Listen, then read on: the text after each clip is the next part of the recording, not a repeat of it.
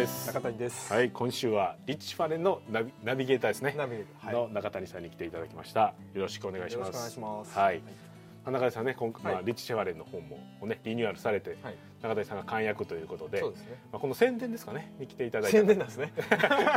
宣伝なんすねって中谷さんに聞かれるという宣伝ですねはい宣伝に来ていただいた感じですかね。はいそうですねあ、そうなんですね。 はい。でまあこれめちゃめちゃいいと。はい100%宣伝ということで、これはめちゃめちゃいいというふうにめちゃくちゃいいめちゃくちゃいい聞いてるんですけど、はまあここで本で例えばまずそうですねじゃあどこが一番良かったですかまあ聞いておられる方にまあ持っておられる方もねいると、そうですねまあまあ思うんで本すけ当どにめちゃくちゃいいんですけど、はいまあ、ここやればねもうこれやったらもう儲かるぜいやそんなんないです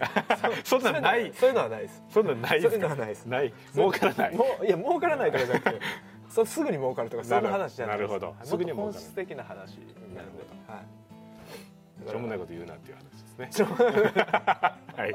はいは いなんでそうそうはい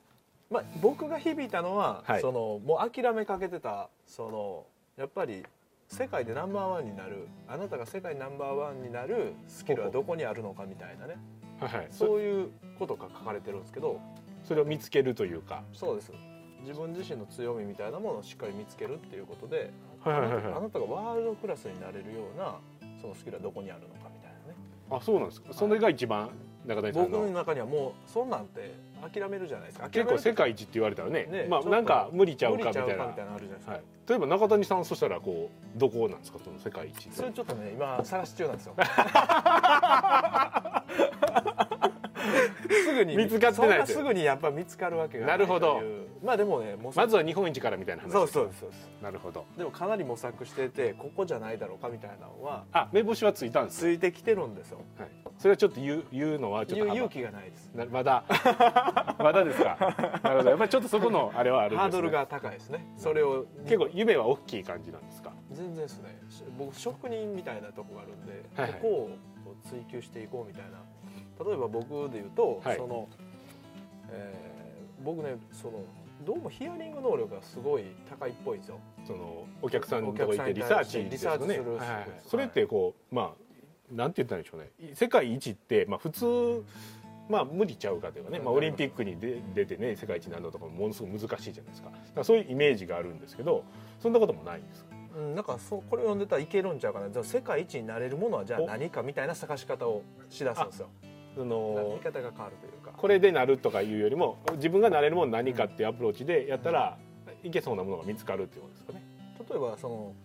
あの世界を相相手にしなくていいとか日本人向けのマーケットで世界一になるってこともできるわけじゃないですかなるほどなるほどそうそうそうか同じ分野でも日本人向けのある商品でやったら、そう、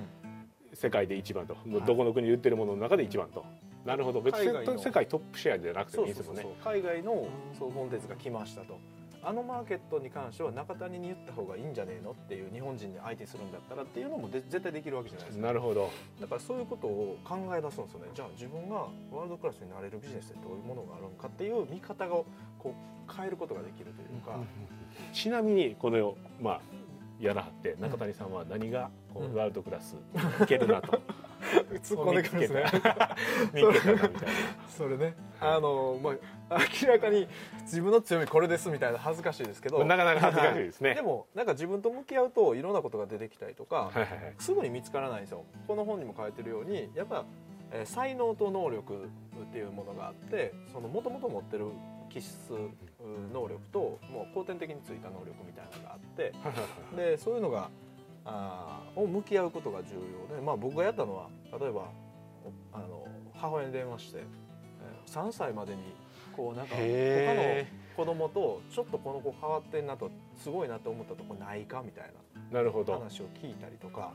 でまあそれせんいわゆる先天的な方そをうです探してるんですねそうですそうですまあそんなもんあらへんよって言われたんですけどなかなかこれはびっくり失敗という そうそうそうリサーチ失敗みたいななるほどそんなんもあるんですけど残念っていうはい、でもなんかまあ小学校小学校1年生から同級生、まあ、そいつも経営者やってるんですけどあーそいつにあーあのメールで「俺の強みって何やろ?」みたいな話でもうちゃんと送ってきてくれたんですよ箇条書きにして、へえ、ちなみにそれどん なん言え大丈夫ですかまあでもなんかその言える範囲で まあ粘り強いとかねそういうことですよあのあー粘り強くてあの、まあ、その恥ずかしいですけどそのえーピュアやとかね純粋やとかまっすぐやとかねなるほどなるあほのど人をにあったかいとかねそういうことを送ってくる、うん嫁に聞いたりとかねうんそういうことを繰り返すことによってで周りに言われる言葉と、うん自分が感じてることっていうのをこうガッチャンコして自分はいそう思ってへんかったけど他人から見たらみたいなのもありますもんねそやうっそぱうりそうでねすそれがあの元になるっていうイメージなんですかそうですそうですそうですだあからそれがねだから楽しくてやってるとあじゃあ俺ってこういう人間ちゃうかなみたいなだからそういう中でまあ自分の強みっていうのはやっぱりリサーチーうのん力であったりとか、その、えーああとはまああれですねリサーチの力とかあと僕バランス取るの組織に入ってバランス取るのが好きみたいなんですよへなーんか例ええば組織に入ってバランス取る例えばこの組織にはリーダーいないなと思ったら率先してリーダーになりに行ったりとかあ自分がその穴を埋めるみたいな感じですかそうなんへえよ明るさが足りへんなってなったらちょっとおちゃらけてみたりとかマジっすかすごいですね そう多重人格みたいな感じですそうねいうのがんかそうそういうのが好きみたいですねへえだからバランサーというかそのバランスを取るっていうことが結構なんか怒ってはんなと思ったらちょっと近寄ってって怒る怒りを鎮めたりとかなんかそういうのをこまめにするのが好きみたいですね、へえうん、なんかそんなこととかね分かってくるっていでう例えばその、まあ、リサーチとか、まあ、リサーチであのマーケティングのリサーチですよね、うんおそらくねそうですこそううお客さんが何で買ってるのかとか調べるというそれとかまあバランサーっていうことなんですけど、うんそれをちょっとなんていうんですかねビジネスにこう転換するっていうか、うんそのまあ自分がこれが得意やなっていうのを、うんこう自分のビジネスにこう転換するというかお客さんが価値感じるようにするっていうところまでちょっとこうなんて言ったんでしょうね距離があるというか、はいはいはいあると思うんですそこってどういうふうに、 これねまだまだこう開拓してるとこなんですよ中谷さんはなんかそのリッチのメソッドとかもあるんですかそこでどうするかみた いな。ナイスナイスあそれなはるほどなないですねやっぱそこはやっぱ向き合って、えー自分が何が得意かみたいなのでこれ、えーテストするしかないですねそれもあ自分がそのビジネスとしてこれがいいんちゃうかと思っていろいろやっていくと、もちろんなんかツールみたいなのがあってストリングスファウンダーみたいなストリングスファウンダーっていうんですかね、はいはいそういうのもなんか自分の強みにつけるツールみたいなのもあったりとか、そういうのあるんですけどそれもやっぱり参考程度にならないにしかならないですよ、例えばまあ僕だったら共感力が強いとかねうんそういうことはなんか二十何項目あって上位5位まではこれだみたいなのもあるんですけど、まあ、それ参考にしかならないというじゃあその強みを、まあ、例えば見つけて、うんまあ、参考にするじゃないですか、うんでそれをこ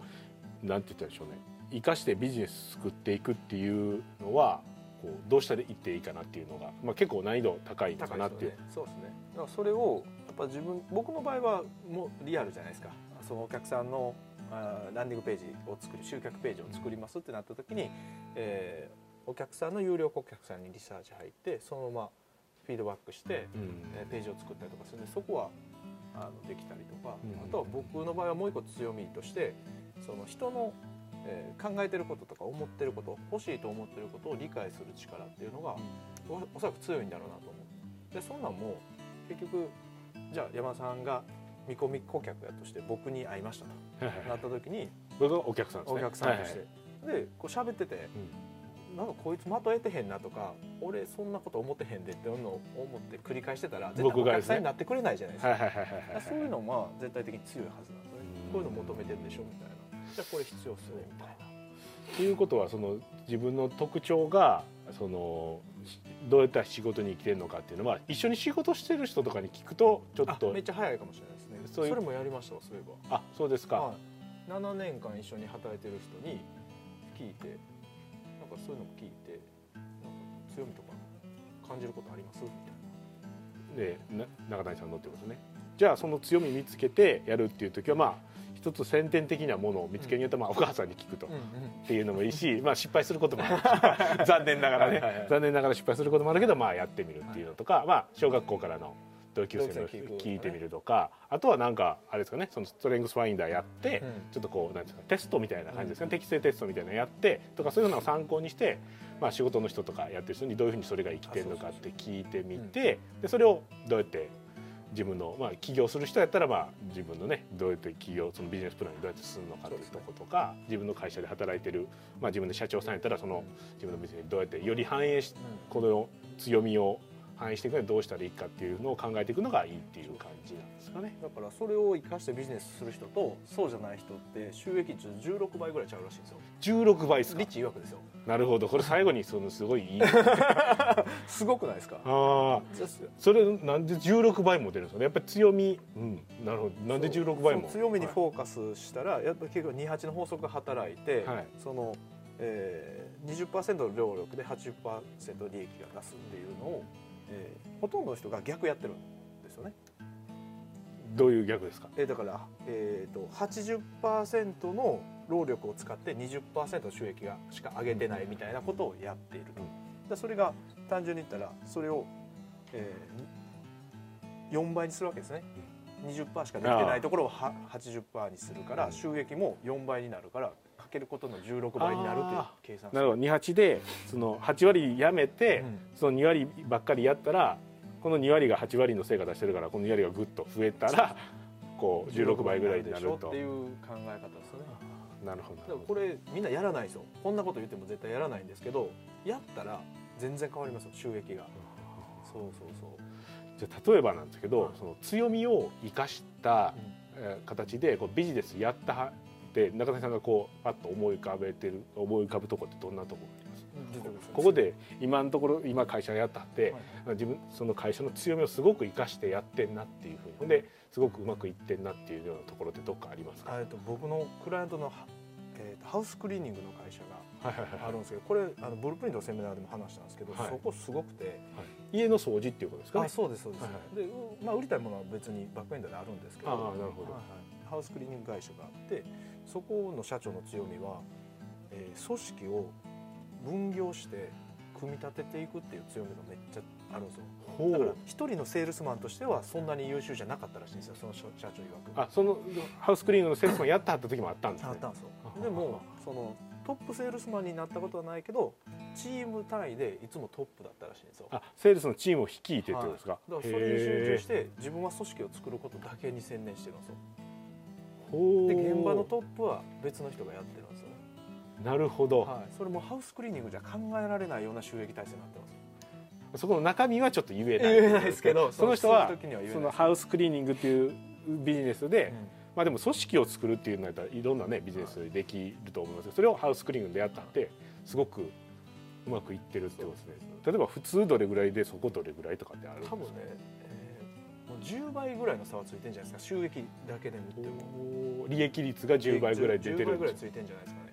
それすごいですねすごいです、でそこはその人はまあ一番原原動力になってるのはその強みに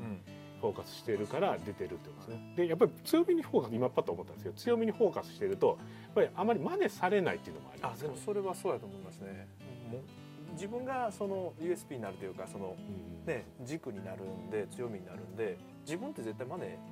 できないですもんねで得意なことなんですよね、はいその人のそれがだからあの小さい規模でビジネスやってる人だったらもう自分を強みを押し出していったら絶対模倣が難しくなるんで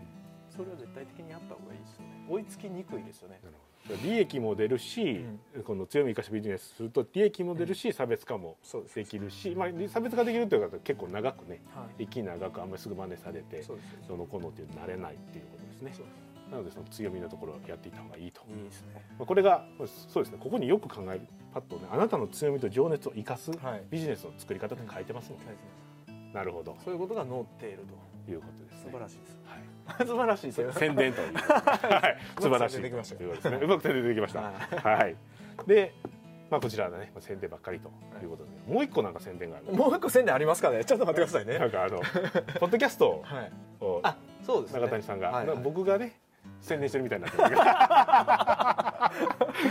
いもう一個宣伝ありますね、はいあのリッチー・シェフレンのポッドキャストがはいあの新しくできて、まあ、レスこれは今レレススポンスポンスのはいポッドキャストで、リッチ・シェフレンのポッドキャストを、えー、とメインは僕と西野さんでうんやっていくっていう感じのポッドキャストが立ち上がっていくのであ西野がやってるんですね西野さんがやっていた西だ野いてるとと中谷さんではい2人でやってるのがいい、なるほどでそこではもうそれ聞けば自分の強みが見つかってもうドーンとビジネスがいくえそんな簡単にいかないですよね そればっかりじゃないですか 儲かるしか言わへんのに違う と、はいもっとコツこコうツと、ね、コツコツとやってい本質的くなものを積み重ねていく長と期いう的に、はいそれを構築していくってことですねそうですそうですうんはい失礼しま した、はい、決してレスポンスがねドンといこうみたいなっていう意味ではないのではいないですねはい、誤解しないということで、はい、ではまあ今日は宣伝2本立て続けにということでしたわはい、ありがとうございまありがとしたうございま。では今週のレスポンスポッドキャスト宣伝2つになりましたが、まあ申し訳ないですがこれでおしまいになります。ありがとうございました。た